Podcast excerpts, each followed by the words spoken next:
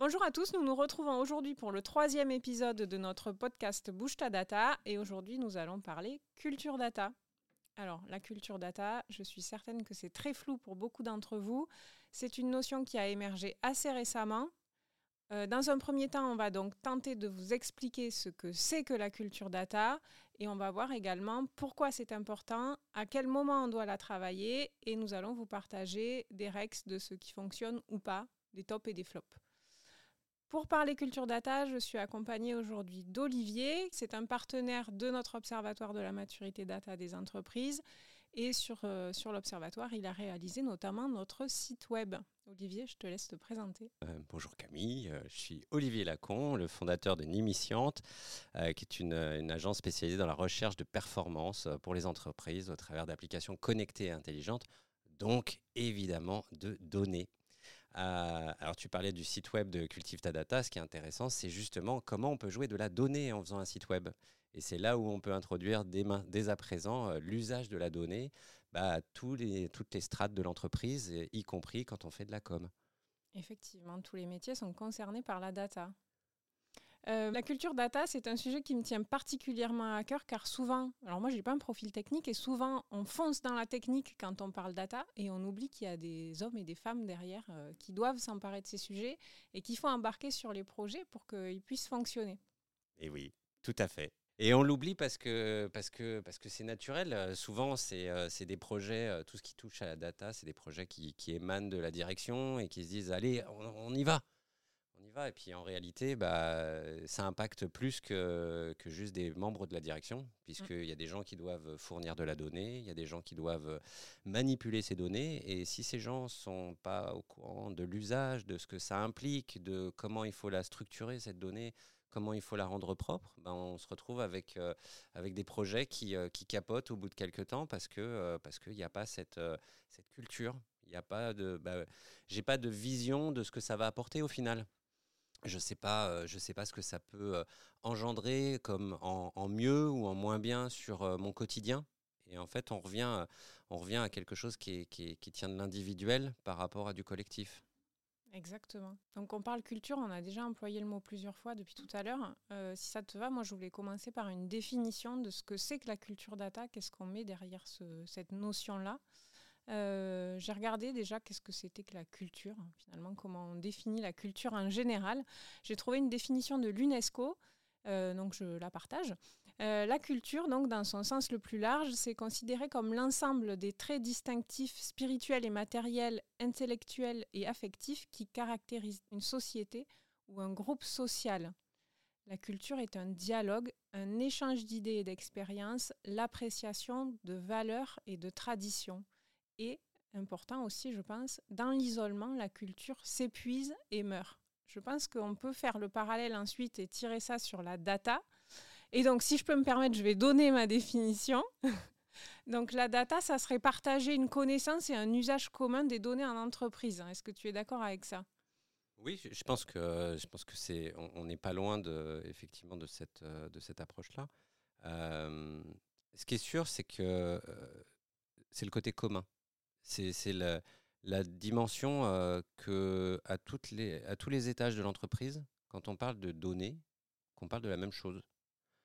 C'est bête, mais euh, c'est comme, dans, comme le jargon métier dans, dans, dans des mmh entreprises. Chaque métier a son, a son vocabulaire. Et, et, je pense que c'est intéressant de commencer par là. La culture, c'est potentiellement du vocabulaire. Ça peut commencer par là. C'est euh, dire que quand on parle euh, de, l'entrepôt de données, que tout le monde sache que c'est que l'entrepôt de données mm, mm. et à quoi il sert. Tout le monde doit savoir ce que c'est qu'un entrepôt de données et à quoi ça sert? Bah, peut-être pas les différentes formes d'entrepôt de données. Euh, nous, on sait techniquement qu'il y a un certain nombre de, de comment dire, qu'il y en a différentes natures de différentes natures, mais on n'a pas besoin à tous les étages de l'entreprise de connaître ces différentes natures. Par contre, ce qui est intéressant, c'est de savoir pourquoi j'utilise telle, telle nature de données plutôt que telle autre de savoir que quand je saisis une information, si je la saisis de telle manière, ça peut avoir des impacts euh, à l'autre bout, sur le tableau de mmh. bord financier par exemple. Et que du coup, ça, ça génère des, euh, des, soucis, des, des, aléas au niveau de l'analyse la, de, euh, structurelle de la, de la donnée. Donc comprendre, si je résume, comprendre d'où viennent ces données, d'où viennent les données et à quoi elles vont servir oui. un bout de chaîne. Oui, leur nature, euh, effectivement. Je pense que c'est, tout ça qui, euh, qui fait que, euh, en plus de ça, on embarque les gens dans, dans cette aventure. C'est pas la, la culture, c'est euh, si, si on fait le parallèle avec l'art, quelqu'un qui n'a jamais vu un tableau, quand on lui dit que c'est une vierge à l'enfant, ça lui parle pas. Pourtant, une vierge à l'enfant, dans le monde de l'art, c'est quelque chose de très, de très nomenclaturé. Mhm. Euh, bah, c'est pareil dans tous les secteurs. Quand on parle de design, quand on parle de développement informatique ou de, ou de construction de bâtiments, il y, a des, euh, il y a du vocabulaire et ce vocabulaire fait partie de la culture du sujet en question. Tu parles d'un tableau, mais du coup, quand une personne qui ne connaît rien euh, la peinture voit un tableau, il est quand même capable d'apprécier. Lui, il a un jugement personnel de dire euh, Alors l'art, l'art, génère des émotions, Oui. euh, ce que ne fait pas forcément la donnée. Mais ça dépend pour qui. Il y a des gens, c'est vrai. il y a des gens qui sont en émoi devant certaines données. C'est- vrai, c'est vrai, on en connaît. Hein, on en connaît. Euh, dans nos équipes, euh, il y a des gens qui, sont, euh, qui peuvent pousser des petits cris en voyant euh, certains types de données. Mais euh, euh, malgré tout, au-delà de ce côté émotionnel que peut provoquer l'art, la construction, le BTP euh, en tant que tel, euh, il n'y a pas non plus de, comment dire, de, de, de- de dimension émotionnelle. Pourtant, euh, chaque élément a un impact sur le suivant. Mhm. Et je pense que c'est ça qu'il faut arriver euh, à, à apporter au niveau de la culture data, euh, c'est euh, que les gens aient conscience de, l'impact que peut Ouais. avoir pour la suite, pour leurs collègues, pour l'entreprise, le Mhm. collectif au sens large. Et c'est là où ça, ça a vraiment du sens. Donc, on a déjà des pistes sur le, le comment finalement. Il faut être- on- on- là, on se dit qu'il est important de donner du sens à la fois collectif et que aussi euh, les personnes, pour qu'elles contribuent au mieux, elles puissent y, y trouver aussi un intérêt euh, individuel Oui. à. Moi, je dis merci Bourdieu euh. une fois de plus. hein. on en revient toujours l'import- le comportement euh, individuel qui forge le comportement collectif. Ouais. Si on a suffisamment d'éléments au sein des équipes qui sont euh, partie prenante dans cette culture data, ça, facilitera d'autant plus Mhm. l'usage collectif de cette donnée. Donc, plus la culture data infuse dans l'entreprise et plus on sera en mesure d'exploiter et de maximiser l'exploitation qu'on pourra faire de nos données L'exploitation, mais la collecte surtout. et la qualité. et la qualité. Mm. Si tout le monde est conscient de la manière dont il faut saisir une donnée et de le faire de manière homogène, ce sont des coûts en moins pour l'entreprise pour les rendre homogènes par la suite. À titre d'exemple.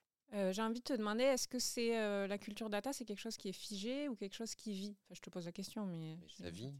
Il y a des mouvements. C'est comme, je reviens vraiment au parallèle avec l'art. Il y a des mouvements euh, artistiques, il y a des mouvements aussi sur, sur l'usage de la donnée, sur euh, euh, ne serait-ce que parce que chaque activité, euh, chaque métier a des, euh, des axes de, différents sur la vision de la donnée, sur la nature même de la Mhm. donnée. Et du coup, euh, en fonction d'eux, il y, a des- il y a des variantes, oui. J'en suis convaincu. Je te pose cette question parce que je vais citer Véronique, euh, la Chief Data Officer de chez EBP, qui était avec nous sur le dernier podcast et qui a dit notamment La data est une matière vivante, donc complexe, qui évolue sans cesse et qui nécessite de la part des équipes et des outils une constante adaptation. Oui. Donc c'est une culture qui est vivante. Mais je suis totalement d'accord avec Véronique. Moi aussi. Donc ça, c'est pour la définition. Je pense qu'on a été assez large et qu'on a déjà évoqué euh, un certain nombre de, sujets au sein même de cette définition. Je voulais quand même en profiter pour faire le constat, puisqu'on parle de l'Observatoire de la maturité des, des entreprises. On a des chiffres donc sur la culture data dans cet observatoire, donc je vous les partage aussi. Euh, le constat aujourd'hui, c'est que euh, c'est encore 62% des décideurs qui ont un niveau faible de connaissance des sujets data. Et au sein des collaborateurs, c'est 69% qui sont très peu ou pas sensibilisés sur ces sujets. Donc le constat, il est assez, euh, je ne vais pas dire effrayant parce que c'est pas dramatique non plus, mais il y a encore, on voit du travail en termes de sensibilisation à ces sujets-là. Alors, comme toujours, avec la donnée, ce qui est intéressant, c'est qu'on là, tu nous donnes une image Mhm. et ce serait intéressant d'avoir l'évolution. Alors l'évolution, on l'aura bientôt puisque l'édition 2023 est en cours de préparation et donc on pourra vous partager ces chiffres-là Eh ben- euh, courant septembre. Eh ben, c'est super parce que justement, ce qui, ce qui est intéressant, c'est de voir si la tendance elle est favorable, si Exactement. euh, les décideurs prennent confiance au niveau de la donnée et si derrière, justement, ils arrivent à instaurer cette, cet état d'esprit de culture data et donc que leurs collaborateurs sont eux aussi de plus en plus imprégnés de, de, bah, de cette. Et, nos podcasts sont aussi un outil d'acculturation et de sensibilisation à ces sujets. En tout cas, on, on espère. Du coup, maintenant qu'on sait un peu mieux ce que c'est que la culture data, donc qui sont les personnes dans l'entreprise qu'on doit embarquer sur les sujets data et à quel moment on les embarque? Question très très vaste. Oui. Euh, J'aurais tendance à dire que n'importe qui peut être embarqué. Euh, maintenant, ce qui est certain, c'est que la plupart du temps, c'est quelque chose qui vient de la direction. Donc les premiers à être embarqués vont être les responsables de BU, euh, des- Ouais. de services, de Mhm. métiers, on va dire. Euh, donc c'est euh, du responsable de service client, du responsable commercial, du responsable des services achats, des responsables de la production, des responsables de la logistique. Bref, tous ces gens qui vont qui ont besoin tous les jours de pouvoir s'appuyer sur des données factuelles pour pouvoir prendre des décisions. Oui. Évidemment, dans la boucle, il y a forcément euh, le dirigeant Mhm. lui-même ou l'équipe dirigeante, le board. Euh, c'est essentiel. Mais tous ces gens-là ne feraient pas grand-chose s'ils n'avaient pas une donnée euh, saisie au quotidien. Ça veut dire que, évidemment, la DSI fait partie du, de, comment- Oui. de- de- de l'équipe, puisque c'est eux qui ont la plupart du temps la main sur les bases de données, sur tout ce qui permet de stocker de la donnée, mais aussi ce qui permet d'en acquérir. Euh, et enfin, je dirais que bah, par effet de capillarité, on- comme je disais, on a besoin. Vous voyez ça un peu comme un arbre où au début il y a des grosses racines qui sont les, les dirigeants, les responsables de, de business unit. Et puis euh, bah, plus on descend profondément, plus on a des petites euh, racines, voire des radicelles. Et ça, ce sont les, les employés, les salariés de l'entreprise qui, chacun indépendamment, vont collecter, vont créer de la, de la Mhm. donnée et qui, va, qui vont remonter, s'agréger et euh, pour fournir une donnée de plus en plus structurée pour, euh, pour prendre des décisions. Je suis d'accord avec toi, mais je crois qu'on va être beaucoup d'accord euh, sur ce Ouais, je pense que c'est pour ça aussi qu'on fait ce podcast ensemble. hein, c'est c'est con. Euh, donc ouais, pour moi aussi, effectivement, les premières personnes à embarquer, ça va être la direction, les équipes de direction. Euh, pourquoi? Ben Parce que aussi on a besoin d'un sponsor sur ce projet, c'est eux qui vont permettre de donner l'impulsion, donner les budgets aussi pour pouvoir avancer et mettre, commencer à mettre les, les premières pierres. Donc ça va être eux qu'il faut convaincre dès le départ. Après, on parlera peut-être de comment justement on arrive à convaincre euh, sa direction.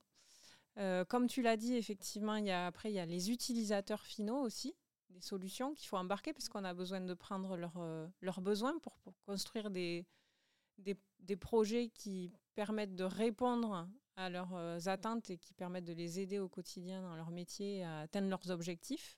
Donc si on ne prend pas leurs besoins, ben, on va certainement euh, tomber à côté de la plaque. Alors leurs besoins, mais aussi leurs contraintes. Exactement. Euh, et parfois, on, on en, on en déduit que certains outils, par exemple de saisie d'informations, doivent être retravaillés parce que euh, laissent passer trop de trop d'imperfections sur la donnée. Il n'y a pas assez de contrôle sur la donnée en amont, donc ça prend beaucoup plus de temps de retraitement derrière. Donc il y a aussi, c'est pour ça qu'il faut les embarquer. Et là, c'est vraiment, on, rejoint la, logique du- du- d'une approche by design, c'est-à-dire que si je pense quelque chose uniquement avec euh, l'objectif à atteindre sans s'être soucié du cheminement pour l'atteindre, je vais forcément, le jour où je vais le déployer, je vais me retrouver avec, euh, avec des, des, des pancartes et des banderoles euh, comme quoi c'est impossible à utiliser et que c'est trop contraignant. Donc euh, si l'outil qui permet de faire la saisie ou le dispositif qui permet de faire la, la captation de données est trop lourd dans le quotidien des gens et que ça, Mm. ça leur alourdit leur tâche quotidienne, c'est pas le but. Ouais. Faut, faut en être conscient aussi de ce Oui, côté-là. tout à fait. Et aller les voir pour prendre leurs besoins et leurs contraintes, ça permet aussi de faire une première étape de sensibilisation, puisqu'on va leur dire, ben voilà, on vient vous voir, pourquoi? Parce qu'on construit un projet data qui va permettre d'eux. Donc c'est déjà une première brique de sensibilisation. Ça permettra aussi de déceler s'il y a des freins chez ces personnes-là, Mhm. et donc justement de soulever tout de suite euh, des potentielles problématiques. J'aime bien parler de conduite du changement là-dessus. Exactement. C'est-à-dire que hein. c'est Mm. c'est en embarquant les gens. euh, on, on a vu, enfin, je pense que toi comme moi, on a vu Mm. plusieurs fois des entreprises où euh, il y avait une décision qui était prise par le chef et le chef a dit que, donc derrière, tout le monde se met en, se, se met en activité pour essayer de, de faire ce que le chef a demandé, mais sans comprendre le pourquoi on le faisait. Ouais, tout à fait. Et je pense que la conduite du changement, elle, a- elle a deux bénéfices majeurs. C'est un, les gens sont, sa culture naturellement au sujet, et deux, comme on leur demande en quelque sorte leur avis ou qu'on leur demande qu'est-ce qui serait le mieux pour eux, en fait, on génère de fait euh, un gain de productivité pour tout le monde. Parce que, parce que l'ensemble est mieux pensé. Exactement. Il y a une autre population qui peut être euh, se, confondre avec les utilisateurs, mais ça, tu en avais parlé aussi. C'est les producteurs de données. Euh, alors ça peut être les mêmes, hein, ça peut être aussi des utilisateurs finaux, mais pas toujours, c'est pas toujours le cas. Donc ceux qui saisissent la donnée au tout tout début de la chaîne, eux, c'est très rare dans ce qu'on peut voir euh, chez nos clients qu'on aille jusqu'à la sensibilisation auprès de ces personnes-là. Et pourtant, c'est eux qui vont être le garant de la qualité des données qu'on va retrouver euh, On est bien en bout de course. Je pense qu'on a eu des, clients communs sur, sur ce genre de sujet. Et, oui, effectivement, et c'est là où je parlais des, des, outils qui permettent de faire la saisie. Oui. Euh, Faciliter la vie. Non, mais c'est un euh, exemple bête. Hein. On a un champ libre. Mm. Euh, chaque personne écrit quelque chose de différent. Par exemple, une résolution d'écran, il y en a, ils mm-hmm. mettent des virgules, il y en a, ils mettent des points, il y en a, ils mettent les, le, le, sigle pour indiquer les pouces, alors que ce qu'on veut, c'est un enfin, une diagonale en pouces ou en centimètres. On veut que tout le monde l'écrive de la même unité. Et ça, Derrière, qu'est-ce qui se passe? Bah, C'est un frein parce que ça, ça, génère dans les bases de données des problèmes de. Ça fait des doublons euh, parce que ça veut dire la même chose mais c'est écrit de deux manières différentes et ainsi de suite. Donc, euh, en ayant travaillé ces outils et en ayant sensibilisé les gens en amont sur euh, comment ils doivent le saisir, on en revient à des logiques de convention. Mmh. Hein. Moi, sur la partie design, c'est vraiment quelque chose sur lequel je travaille énormément. Des standards, des conventions qui font que tout le monde parle le même langage. Tout le monde a en quelque sorte la même culture sur le sujet, qui peut être différente d'une entreprise à une autre, mais qui est au sein de l'entreprise doit être une convention. Un chiffre d'affaires, ça s'exprime de telle manière. Un, poids, c'est en kilos ou c'est en grammes, ou, et on fait en sorte que ce soit systématisé euh, pour tout le monde. si on résume, du coup, il y a plus ou moins trois types de population. Donc la direction qu'on va embarquer plutôt très rapidement dès le départ, les utilisateurs finaux aussi, assez rapidement, on va aller prendre leurs euh, besoins métiers. Et euh, les producteurs de données, pas forcément embarquer dès le départ, à mon sens, mais euh, quand même ne pas les oublier dans le, dans le process. Moi, j'aurais tendance à dire que le, c'est un c'est pas un cheminement comment d'étapes linéaires. Mmh. Je pense qu'il y a moi, j'aime bien m'inspirer du Lean, par exemple, où on va aller demander justement, on va pas prendre tous les gens qui font de la saisie, mais on va essayer de faire un, pool d'utilisateurs euh, qui font de la saisie, avec euh, d'autres qui font faire de la, de la consultation, avec des décideurs, des responsables de BU. Et c'est en ayant mis tous ces gens autour de la table qu'on arrive à trouver la bonne, euh, à mettre le curseur au bon endroit. si on prend trop, trop de, de, de, représentation d'un secteur ou d'un métier par mmh rapport à un autre, c'est pareil, c'est pas bon. Donc il faut faire attention à, cette, euh, à cette dimension-là euh, parce que c'est important. Maintenant, euh, je prends toujours le bon l'exemple de quand vous avez une chaîne de montage, l'ouvrier, enfin la personne qui passe le balai à la fin et qui ramasse une tonne de boulons toutes les semaines, concrètement, il a quelque chose à dire lui. Dans ce genre de, mmh de dispositif, il a quelque chose à remonter à sa direction comme quoi on pourrait optimiser, soit recycler les boulons, soit les remettre dans les boîtes euh, parce que finalement ils ne sont, pas sont pas utilisés.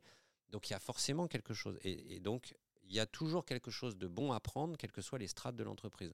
Encore faut-il avoir la culture de communiquer avec les différentes, les différentes strates de l'entreprise. Est-ce que c'est réaliste de se dire qu'on va pouvoir embarquer tous les métiers au même moment? Alors, c'est pas au même moment. En fait, je pense qu'il y a, la, réunion principale de sensibilisation, euh, est de, démarrage, mmh d'explication du pourquoi. Euh, on y va. Puis après, je pense que c'est des ateliers département par département. Parce que si on commence à parler de, euh, de data, la data qui intéresse le secteur, de, enfin, le, service du, commercial, c'est pas mmh les mêmes que ceux du service achat. Même s'il y a des chiffres, c'est des, devises, des, des chiffres financiers, c'est pas les mêmes chiffres. Un, il fait la vente et l'autre, il fait l'achat. Donc, c'est pas forcément la même chose. La production, c'est pareil. Les enjeux de la production sont pas les mêmes. Mhm. Par contre, le board, lui, il a besoin de tout ça. rapport de hiérarchie, en fait, euh, de comment euh, J'aime bien la notion de North Star Value, qui est un, mix à chaque étage où on va euh, récupérer des données de l'étage d'en dessous qui vient s'agglomérer, se, se, concaténer, qui vient s'associer et qui crée une valeur qui est l'indicateur de performance ultime de chaque niveau de hiérarchie de l'entreprise. À savoir que le décideur, théoriquement, n'en a qu'un seul. Les autres sont secondaires. Celui qui regarde toutes les cinq minutes, c'est celui-là. Et donc, si on raisonne comme ça, en fait, on arrive à, se retrouver à un moment donné où le département achat ou le département production ou SAV, ils ont besoin de se concentrer, eux, de leur côté, sur quels sont les indicateurs de leur métier. Mmh Et ceux de leur métier, ce n'est pas ceux du métier d'à côté. Donc, à un moment donné, il faut cloisonner aussi pour que chacun puisse se concentrer sur ses propres besoins. Mmh, ok, on a parlé du qui. Alors maintenant, ben, comment on fait tout ça? Parce que là, on parle, on parle, on parle, mais comment on fait du coup pour euh, diffuser la culture data et embarquer les personnes? Dans la bonne humeur. Ça, c'est super important. C'est important. Une bonne datatouille et hop, c'est parti. Euh, donc, l'idée, c'est justement de, faire en sorte que ce soit quelque chose euh, d'enrichissant. Que ce soit pas quelque chose qui euh, donne l'impression aux gens qu'on va leur imposer de nouvelles contraintes. Donc, mmh la culture, c'est aussi leur montrer le bénéfice que ça doit apporter. Pour eux, de manière individuelle. Alors, comment on montre le bénéfice que ça va leur apporter? Alors, ça, c'est un travail qui est souvent au cas par cas. On a un certain nombre de, bonnes pratiques euh, sur, sur le sujet, mais euh, ça dépend aussi beaucoup de la typologie de management de l'entreprise. Voilà, il y a des entreprises qui sont très verticales, il y en a d'autres qui sont plus horizontales. C'est souvent plus facile sur des entreprises horizontales parce qu'il y a une plus facile communication entre les personnes. Euh, il y a moins cette contrainte de la hiérarchie euh, qui impose et qui n'attend pas de comment dire, qui n'attend pas des subalternes d'avoir un avis. Voilà, c'est faut faire, point final. Donc là, c'est plus difficile, mais, euh, mais on y arrive en justement en créant des, on va dire des, réunions d'information mmh où, où, on essaie de faire en sorte, avec la direction, d'avoir, d'instaurer plus de liberté de parole pour que les gens puissent faire remonter euh, des, des, des, infos ou des, points de blocage. Euh, l'idée étant, comme pour beaucoup de choses, c'est d'avoir de bien comprendre les enjeux de chaque métier au mmh départ pour pouvoir justement trouver l'axe d'amélioration que va apporter la donnée. C'est pas quelque chose d'écrit immédiatement. Alors il y a des, y a des, entreprises sur lesquelles on arrive, on voit directement euh, que ça va être un plus et ça, ça c'est naturel. Il y en a d'autres, et Parfois, c'est lié au secteur d'activité aussi, c'est plus difficile.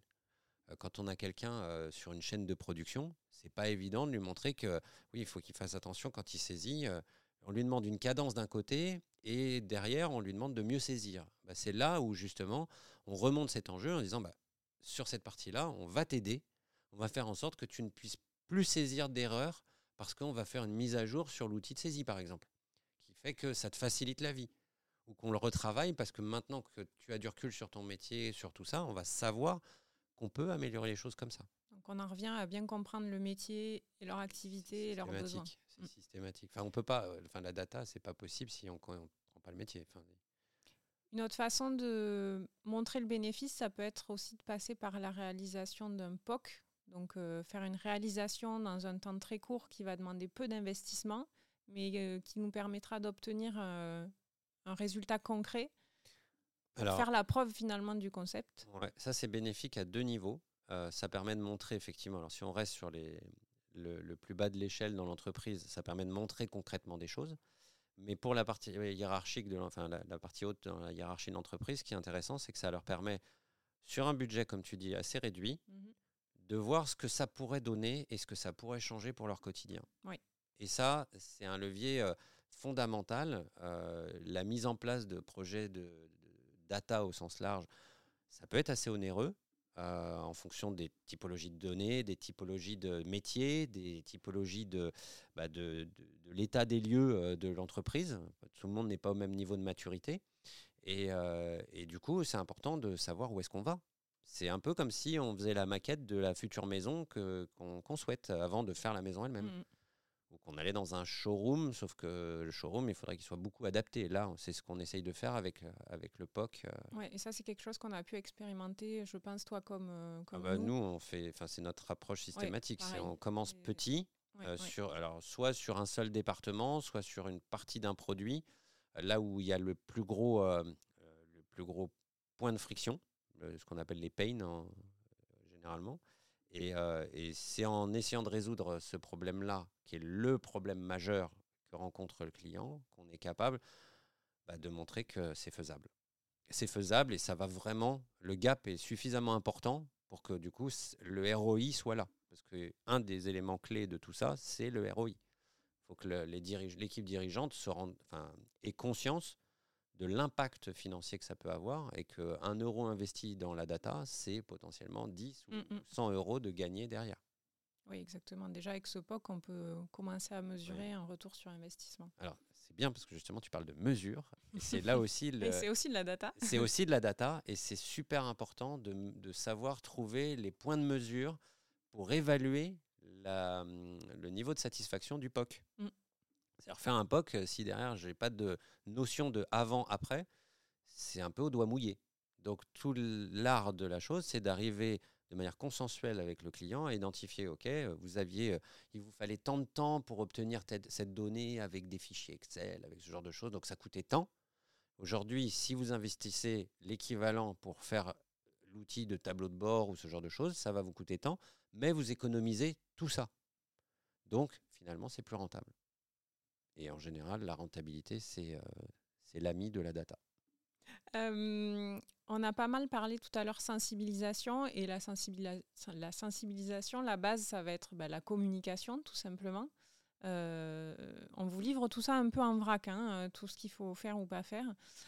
Donc la communication interne, donc là il y a quelque chose à construire et à penser. donc il ne faut pas hésiter à mobiliser en interne les équipes de communication interne, mais aussi les équipes en charge de la formation, il y a communication, mais il y a aussi tout ce qui est formation. Euh, et on a un chiffre aussi dans l'observatoire. Il est là, euh, la formation, suspense. Euh, aujourd'hui, c'est seulement 19% des entreprises qui proposent des formations sur les sujets data à leurs collaborateurs. Donc, à mon sens, c'est encore trop peu pour que les équipes soient vraiment en mesure d'appréhender tous ces sujets-là. Pas quel est ton avis là-dessus. Ah oui. On est d'accord aussi. en, fait, en fait, je pense qu'il y, y, a un double il y a un double problème dans pas mal d'entreprises. Euh, c'est que déjà la communication interne, c'est c'est pas courant. Oui. Il y a beaucoup d'entreprises où ça n'existe pas. Effectivement, dans les PME, c'est rare qu'il y ait des personnes qui soient. Enfin, c'est rare. même, enfin, on côtoie, toi et moi, des entreprises qui font 100 euh, à 200 personnes où il n'y mm. a pas de com interne. Et c'est très dommage parce que c'est très important. Où ça se limite avec un affichage de quelques écrans. Euh, euh, dans l'entreprise qui diffuse euh, des messages euh, qui sont plus des, à la limite des messages liés au CE de l'entreprise plus que par rapport à l'approche stratégique ou à des, au changement, à la conduite du changement au mhm. sein de l'entreprise. Et on a dit que la culture data, c'était quelque chose de vivant. Donc il y a un vrai plan de communication à penser. Ça ne veut, pas veut pas forcément dire partir dans des délires et des choses très compliquées. Mais en tout cas, il y a un vrai plan de communication à penser dans le temps pour pouvoir faire vivre justement cette culture et la pérenniser. Oui, il y a. Euh, alors, ce qui, est intéressant, c'est d'aller prendre ce qui se fait d'assez efficace euh, dans différents types de structures. Euh, il y a, par exemple, nous, on a lancé chez Nimissiante, on a lancé les midi veilles. Donc, c'est quelque chose qui n'est pas imposé mais euh, on a pas mal de tech euh, dans l'équipe.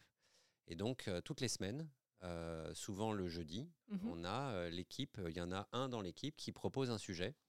Et ça dure très peu de temps, mais c'est un sujet de, enfin c'est un moment de partage où que ce soit la personne au marketing, la personne à la, enfin, comme marketing, la personne au service client, la les développeurs, tout le monde peut venir et mhm. soumettre des, une problématique ou des solutions tiens, je sais que ça fait plusieurs fois qu'on a ce problème-là. Moi, je me suis penché dessus parce que ça m'interpellait et j'ai trouvé cette solution. Et ben ça, c'est quelque chose d'assez sympa dans les entreprises. C'est très dynamique, ça rapproche les gens en plus et, euh, et ça coûte pas grand-chose. Je suis d'accord, on a ça aussi chez Data Sulting. On fait ça tous les vendredis matins. On eh a un ben, partage de connaissances, effectivement, où il y a quelqu'un tous les vendredis matins qui vient présenter un sujet, euh, soit une réalisation, soit une nouvelle techno, soit. Euh, je suis sûr que chez Flint, ils font pareil. On leur demandera. On leur demandera. Euh, mais effectivement, ça fait partie de. Dans la culture, la culture data, la, donnée, ça bouge très très vite. Et si on ne met pas en place des méthodes qui sont de notre temps pour, euh, pour aller là-dessus, c'est pas un podcast au sens dans l'entreprise qui va faire. Les gens, ils, manquent de temps. Et ce qu'ils ont besoin, c'est de se retrouver aussi, surtout après les périodes qu'on a pu qu'on a pu vivre. Donc l'idée, c'est de hum, comment dire, c'est de les, de les, amener à créer cette dynamique de groupe et à faire en sorte que, bah, au fur et à mesure, il y a d'autres idées qui vont émerger. On va une fois qu'on va repasser le courant, euh, tout ce qui, peut améliorer les choses au quotidien, bah déjà ça fédère les gens, euh, ça leur permet d'aller dans une démarche commune. Et puis d'autre part, bah, ça fait euh, aussi, ça peut être des sujets d'acculturation, et notamment d'acculturation sur la donnée. Oui.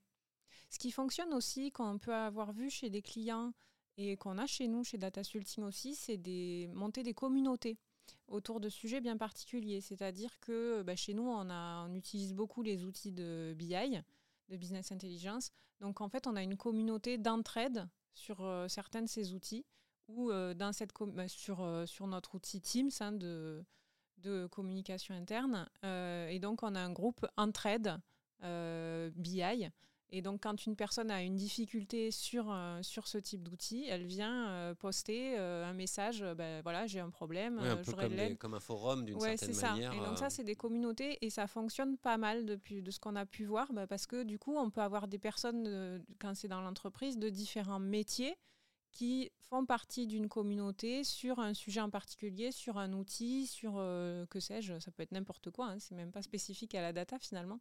Euh, et du coup, ça permet de, euh, bah, de partager aussi des, des, bonnes pratiques, des tips, et puis de se faire débloquer rapidement sur, euh, sur certains sujets. Alors, je suis 100% d'accord avec toi. C'est vrai que c'est quelque chose qui est bien sur le, dans l'univers du service. Oui. Parce qu'on est tous devant un bureau à peu de choses près. donc c'est Mais pas que dans l'univers du service. Hein. Mais dans l'industrie, par exemple. Quand, quand tu as des chaînes de montage, c'est plus difficile. Enfin, donc, du coup, la, la réunion physique euh, qui dure 15-20 minutes euh, sur un sujet donné. Ouais, pour moi, c'est deux usages différents. Ouais, je pense aussi. Ouais. Mais disons que c'est en fait, ça peut se cumuler en fonction des départements. Certains peuvent fonctionner d'une manière et d'autres d'une autre. C'est pas un souci. Mais ce qui est important, c'est de créer cette dynamique, c'est de créer ce partage, cette entraide entre les entre les salariés. et, et, qui est forcément bénéfique aussi pour l'entreprise, puisque, puisque parfois on résout des problèmes mmh, mmh. du quotidien pour certains peuvent être euh, des montagnes euh, et qui pour d'autres en fait sont juste euh, une porte à ouvrir et, tiens voilà la clé. autre point qui peut être intéressant et qu'on a vu aussi, c'est identifier des ambassadeurs ou des référents dans les métiers sur les sujets data. Donc des personnes qui sont clairement identifiées, qu'on peut aller solliciter euh, bah, sur ces sujets-là. Donc ça aussi, c'est quelque chose qui peut se faire. Des gens qui ont une appétence particulière pour la data, ça c'est intéressant de les identifier parce que c'est eux aussi qui vont être euh, moteurs sur, euh, sur les projets data. Oui. dans notre jargon, on appelle ça les early adopters. C'est ça. effectivement, les ambassadeurs, c'est les premiers qui vont, qui s'intéressent, souvent pour les repérer, ils s'intéressent déjà au sujet. Oui. faut pas, faut pas les confondre avec ceux qui pensent savoir plein de choses. C'est pas toujours évident. Mais, euh, mais les gens qui ont envie d'apprendre ou qui ont envie d'aller dans, ce, dans cette direction, euh, et tout ça, c'est valable quand on travaille sur de l'UX, quand on travaille sur euh, de la donnée, quand on travaille sur beaucoup de sujets. On, a toujours des gens qui ont envie de, soit parce que changement de carrière, soit parce que bah, c'est quelque chose qui, dans leur métier, leur, les intéresse davantage. et ces gens-là ont souvent un profil assez assez intéressant pour euh, améliorer la prise en main de, cette fameuse conduite du changement, pour être des piliers de cet accompagnement. J'avais fait, je vais faire un parallèle, tu vas te moquer de moi, mais c'est pas grave, je me lance quand même. Euh, j'avais fait un parallèle avec comment on crée une religion. Alors, comment on fait pour créer une religion? Mais ça va permettre de synthétiser un peu ce qu'on s'est dit. on va d'abord créer un groupe de confiance. Donc, on va créer une équipe projet avec les ambassadeurs, là, les early adopters dont tu parlais, qu'on va intégrer dans ce groupe. D'accord? Une fois qu'on a ce groupe de confiance, on va avoir besoin de trouver un lieu d'échange.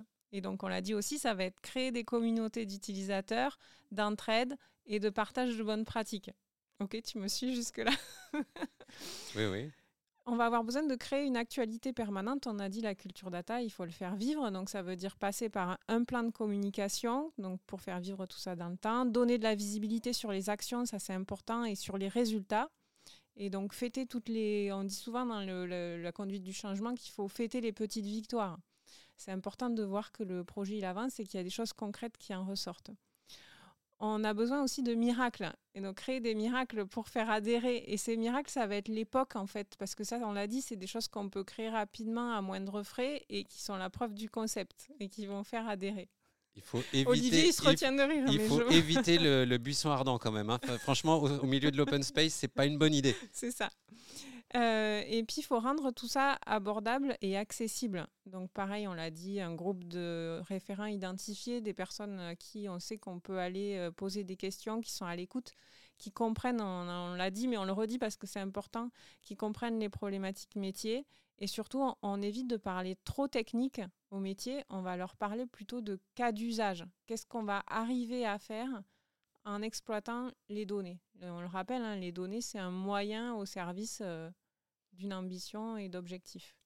Voilà, c'était mon parallèle avec la religion. Écoute, euh, sur, le fond, euh, je, vois bien l'image à chaque fois. Bon, je ne sais pas si j'aurais pris la religion comme exemple, mais, mais effectivement, on voit bien que euh, il y a des apôtres, il y, a, euh, il y a une parole d'évangile, il y a euh, un certain nombre de, comment dire, de, de, points sur lesquels on, se rapproche. par exemple, si on prend le Testament, le, fin, le Nouveau Testament, on peut trouver énormément de choses. Je faisais la blague avec le buisson ardent, mais, mais finalement, il y a énormément de choses où, bah, quand on commence à voir que dans un département, ça améliore quelque chose, il faut savoir s'en satisfaire. Donc, je suis 100% d'accord. Et il y a le côté messe, où régulièrement on le travaille. C'est pas on a fait un, on a fait une action à un instant T de sensibilisation auprès des équipes et hop on s'en lave les mains, c'est fait. Non non, c'est quelque chose qu'il faut, il faut acculturer. L'acculturation, c'est pas quelque chose avec juste un bouton on/off. C'est quelque chose qui, qui, monte en température. C'est quelque chose qu'on travaille avec le temps. Euh, non mais je suis d'accord avec toi. Mon parallèle, il est pas mal. Ouais, c'est pas mal. Il y a beaucoup, en fait, il y a beaucoup de comment dire, de points euh, de, de similitudes euh, après, la finalité est évidemment pas la même. Mais on a dit tout ça dans la bonne humeur quand même. Mais, mais exactement. Et euh, bon, on a pris une des religions pour faire le parallèle, mais je pense qu'en fait, on n'est pas loin de, de pouvoir l'assimiler à, à, peu près toutes les religions. Le partage, le partage, ça c'est vraiment le truc important. Exactement. On a parlé de ce qu'il fallait faire, mais est-ce qu'on peut évoquer le pendant aussi du coup Qu'est-ce qu'il faut pas faire? Eh ben l'imposer. Faut pas dire on fait de la data. Point. Mm. Voilà, ça ça marche pas pas, c'est pas possible. Il faut, euh, il faut quelque chose. Euh, il faut pas, euh, il faut pas se dire tiens, je prends un logiciel et ça y est, c'est, ça y est, je fais de la data. Ça c'est pas bien non plus ça. Ça, marche pas non plus. J'avais rencontré une entreprise qui avait imposé un outil comme ça. ils ont perdu six mois, ils ont dû redévelopper pour bah, parce qu'en fait ils n'avaient pas du tout communiqué sur le pourquoi cet outil, donc ça a été très mal pris et, très mal interprété. Et encore, ils ont réussi à le remettre en place le chantier. oui. Parce que moi je connais des boîtes où, euh, une fois qu'ils avaient grillé leur cartouche d'essayer de, le mettre en place, une fois que les gens sont braqués sur ce genre de choses, c'est compliqué. Je, vais prendre un exemple. Alors, on n'était pas, euh, on voulait pas rentrer trop dans la technique, mais si on, parle de l'IA, l'IA avec l'usage de la donnée, franchement, si on embarque mal les équipes sur le sujet de l'IA, c'est cuit. Qui va, une fois qu'il a pris la, le mauvais réflexe intellectuel, comment vous le faites changer ça? C'est pas possible. C'est pareil avec le lean. On en a discuté avec plein d'entreprises euh, ces derniers mois euh, de, du lean euh, en général. Et bah, si c'est mal pris au départ, si c'est pris comme étant juste un levier pour améliorer la productivité, pour faire plus d'argent, tout ça, c'est mort. Pas un, un seul salarié voudra s'y mettre. Alors que pour beaucoup d'entreprises que j'ai pu visiter, franchement, c'est un changement mais monstrueux pour les gens au quotidien sur leur qualité de vie. Parce que euh, on a vu des boîtes où ils mettaient des tapis euh, pour, euh, pour protéger le, dos des gens parce que les gens sont debout toute la journée, parce que c'était bénéfique. Bon, donc on voit bien qu'il faut, il y a beaucoup de choses qu'il ne faut pas faire et imposer. Mmh, mmh. Oui, si on doit retenir une chose, ah c'est imposer. Il ne faut rien imposer. Le pendant, le pendant c'est vraiment expliquer, expliquer, expliquer. C'est expliquer. Et, et, projeter sur vraiment les cas d'usage des Montrer l'exemple. Oui. Montrer l'exemple. Euh, euh, donc si on revient à ce qu'il ne faut pas faire, parce que la question c'était ce qu'il ne faut pas faire. Euh, je crois que c'est vraiment l'imposer, c'est Mm. la première chose euh, qui me vient en tête. C'est, il faut montrer la voie, mais il faut pas imposer. J'ai un, ben, sur le même style, j'ai un autre exemple. J'ai une amie qui me parlait de, ben, pareil, un outil de reporting. Un jour, on lui a dit, bah, tiens, on vous a construit un reporting pour ton activité. Elle m'a dit, mais ça répond pas du tout à moi, ce dont j'ai besoin. Donc, en fait, euh, j'ai l'outil, il est là, mais euh, moi, je continue à travailler sur Excel et à me construire mon propre truc. Donc, en fait, Ouais, euh, c'est dans une grosse boîte, donc hein, donc je tairai là. le nom. Mais du coup, on a des grosses boîtes finalement qui se disent très avancées sur la data, mais quand on va voir au niveau des opérationnels dans les métiers qu'on creuse un peu, on se rend compte que bah ouais, ils ont les outils, mais en fait, ils sont pas du tout utilisés ou mal utilisés parce que ben on n'est pas allé voir, comme on disait tout à l'heure, on n'est pas allé les écouter. Alors, je rajouterai un truc sur le- ce qu'il ne faut pas faire. Le bon vieux cycle en V. C'est-à-dire, C'est-à-dire, euh, je suis pas en train d'imaginer euh, le projet de BI euh, complet avec euh, tout, tout, tout clé en main. Ça n'existe pas. Ça, c'est vous l'aurez dans trois ans, et dans trois ans, il sera obsolète. Donc c'est itération, itération, Mm. itération. On en revient à ces fameux concepts de lean ou d'agilité. Oui. C'est-à-dire que je construis, j'analyse et j'améliore, et ainsi de suite. et j'ai du concret à chaque étape. Et j'ai du concret, donc du ROI Ouais. à, chaque à chaque strate d'investissement. J'ai un bénéfice immédiat, immédiat ou euh, quasi immédiat. Euh, parfois, il faut quelques mois pour avoir de la donnée qui se, rem- qui se remplit et qui permet d'avoir de la prise de décision, mais ça, ça dépend des métiers. Mais en tout cas, j'ai la capacité immé- quasi immédiate de faire du ROI sur mon investissement.